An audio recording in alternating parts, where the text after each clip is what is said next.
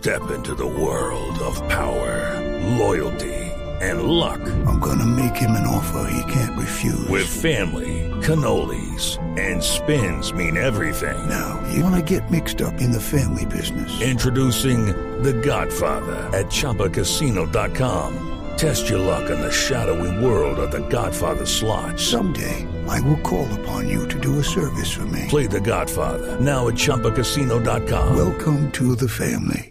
No purchase necessary. VGW Group. Void where prohibited by law. 18 plus. Terms and conditions apply. Noticias contra reloj en Blue Radio.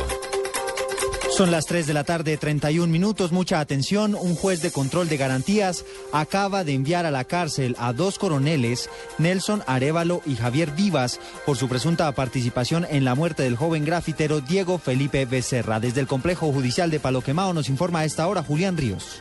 Muy buenas tardes. Un juez del complejo judicial de Paloquemao acaba de enviar a la cárcel a los dos coroneles implicados en la muerte del grafitero Diego Felipe Becerra. Según la juez, hay pruebas suficientes para demostrar en el juicio que los dos coroneles pudieron haber estado involucrados en la manipulación de la escena del crimen de este joven. Los dos coroneles se encuentran en este momento en el complejo de Paloquemao y serán trasladados a la cárcel de La Picota, al pabellón de funcionarios según la designación de la juez. Los dos coroneles se encontraban en libertad y hoy se resolvió la apelación que termina con su envío a la cárcel. Julián Ríos, Blue Radio.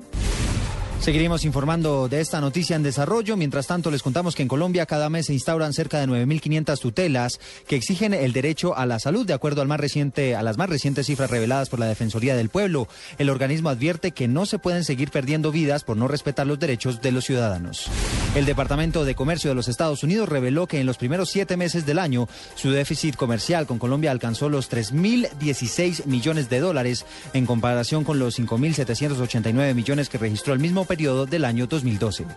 La Policía de Control de Drogas de Costa Rica incautó 714 kilogramos de cocaína que estaban escondidos en dos furgones que intentaban cruzar la frontera con Nicaragua. Son las 3 de la tarde, 32 minutos. Continúen con el Blog Deportivo.